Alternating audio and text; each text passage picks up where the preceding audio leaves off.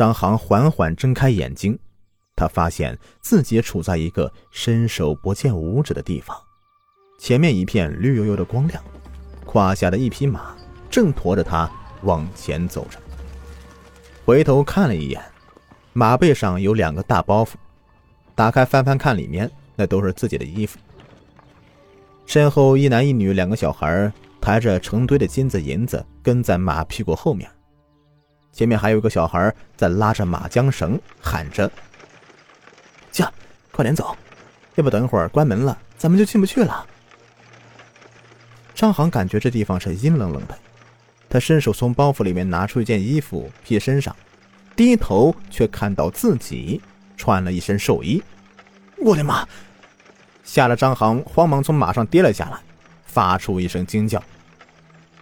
抬着金子银子的男孩女孩放下手里的东西去扶张航，还训斥前面小孩一句：“马童，你慢点咱们爷都掉下来了，你担当得起吗？”马童还不服气的说：“嘿，我这也不是为了爷好啊！啊，要是误了时辰进不去关，咱们还得在外面睡一宿，你们想吗？”男孩听这话闭上了嘴，女孩却抢话说道：“你还有理了？”那要是摔坏了，咱爷上面怪罪下来，你担待着吗？这，张航看他们争吵，却把自己晾在一边，赶紧打断他们说：“都给我闭嘴！你们是谁呀？哎，这些金子银子又是谁的？”马童过来说：“哎，爷，您怎么忘了呢？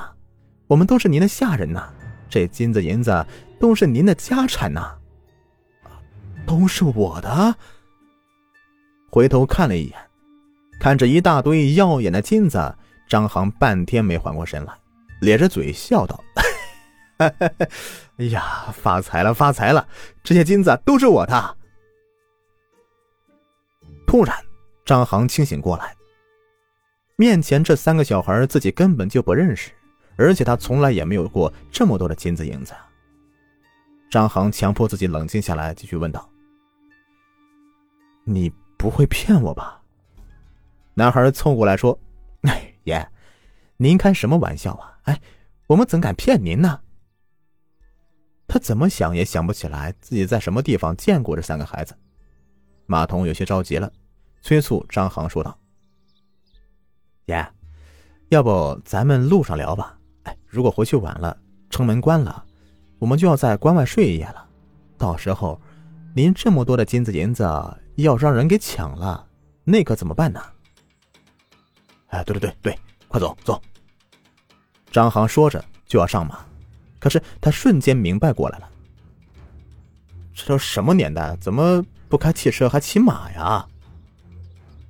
马童有点不耐烦了，还是强颜欢笑解释说：“姐，等会儿还有山路，汽车不好上去，还是马比较方便。”张航又和三个孩子走了一段路，他还是想不起来发生什么事了。他最后的印象是，在他谈成一笔大生意，刚和朋友大吃大喝一顿，他女朋友苏雪还说要把剩菜打包，他嫌这事儿丢人，还动手打了苏雪，一个人气哄哄的回家睡觉了。哎，怎么醒了就到这里来了呢？越往前走，张航越不是滋味身边路过的人都不正常。有满脸是血和碎玻璃的，有脸色惨白、哭天抹泪的，有舌头伸的老长的，有全身湿漉漉的。总而言之，就是没有一个是正常的。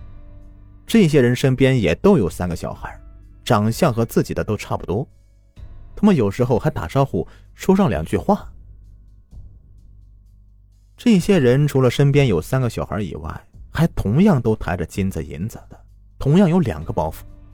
就是骑的东西不一样，男人骑马，女人骑牛，无论老少都穿着寿衣。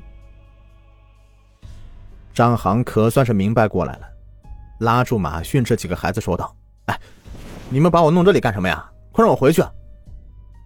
一句话说出口，路过的人都笑了，就是那个笑声呢，听着让人是鸡皮疙瘩掉一地。张航听他笑的都快哭出来了。你你你们笑什么呀？有什么可笑的？张航低头一看，马童和女孩强忍笑容，只有男孩凑到张航身边说：“爷，您已经死了，我们正要赶往鬼门关呢，来了这儿就不太好回去了。”什么？张航听男孩这么说，差点又从马上掉下来。马童手疾眼快的把他给扶住，吓得张航赶紧说：“我不去，让我回去。”张航说着就要往回走，可突然出现了两个平面獠牙的家伙，一把抓住张航的胳膊，只说了两个字：“快走！”救命啊！张航一路大叫着被两个家伙压着走，后面三个小孩紧追不放，还喊话说：“哎，你们慢点儿！要是把我们也给弄丢了，我们三个麻烦就大了。”张航被带到判官那儿，验证了姓名以后，判官说。不对呀，他明明到八十五岁寿终正寝，为什么才三十岁就来了？去，带他去库房看看，他的符箓哪样没了？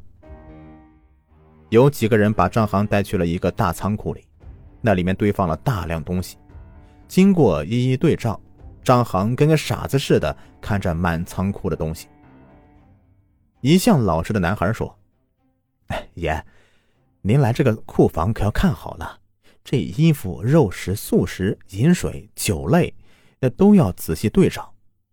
要是有样没了，您就得留在这儿了。如果侥幸能够省下那么一点点，那您就能够回去了。男孩的一句话让张航看见了希望。对上的小鬼愣住，哎，不对呀，他这里还有一斤二两的肉食还在，哎。怎么账册上就记录什么都没有了呢？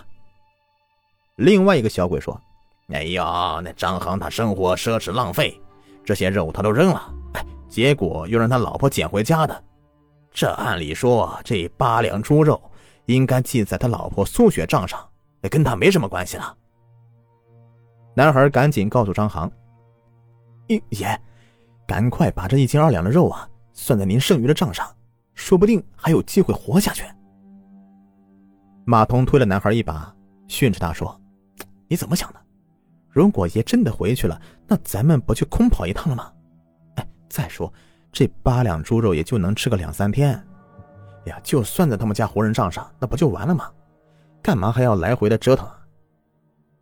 女孩也怼男孩说：“就是这么多金子银子，你来回搬不累吗？干脆，咱们还是继续往前走吧。”等会儿，张航突然听出其中意思，赶紧把说话的两个小鬼拦住，说：“哎，不对，我这还有八两猪肉，你们凭什么把我带来呀？快让我回去！去去去，一边去！这肉早就让你给扔了，是你老婆捡回来的，跟你有什么关系啊？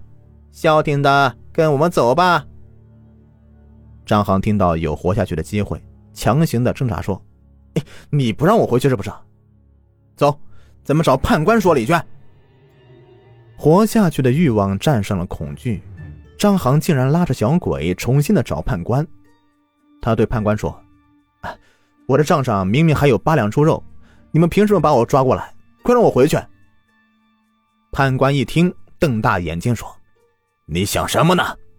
你糟蹋的食物不计其数，尤其是肉食，生灵一死。”把肉身来满足你的口腹之欲，你却如此浪费，你都对不起那死去的猪。张航也一瞪眼说：“我不管，反正我还有一斤二两的肉，不让我回去吃完，我就去阎王那里告你去。”判官被张航气乐了，指着马童和男孩、女孩说：“去去去，让你们爷先回去，我看他这点肉能吃几天。”女孩和马童同时向男孩瞪了一眼，两个人谁也没说什么。张航听到判官松口，赶快把三个孩子拉住，就离开大殿。张航知道男孩性格直爽，不像马童那样的急于完成任务，也不像女孩那样的偷懒。张航说：“孩子们，我回去以后啊，这些金子银子，你们就分了吧。男孩，你多拿一些。”真的，都给我们了。三个孩子一听有钱拿，立刻高兴的手舞足蹈。判官这时候窜出来说：“你们三个给我看住他，等他吃完那八两猪肉，就把他带回来见我。”三个孩子打算回头，张航却训了他们一句：“快走，快走！你们还想不想要这些金子银子了？如果你们再敢拖拖拉拉的，就别再想我这儿得到一块金子的奖励。”就这样，三个孩子把张航就又带回到人间。刚睁开眼睛，张航就想起身，结果一头撞碎一块玻璃，诈尸了！外面一阵嘈杂大喊。张航发现自己躺在殡仪馆的冷冻水晶棺里，一群人正在往外跑，只有他老婆苏雪傻呆呆的站在原地。张航过去跪在地上，给苏雪砰砰磕头说。好老婆，好老婆，谢谢你，多亏你了，要不我就回不来了。苏雪一脸懵，可是没有办法。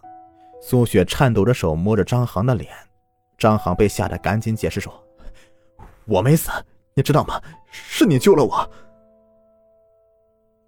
从那以后，张航的吃喝用度是能省就省，毕竟下面仓库里留给他的东西不多，他也不知道还能坚持多久。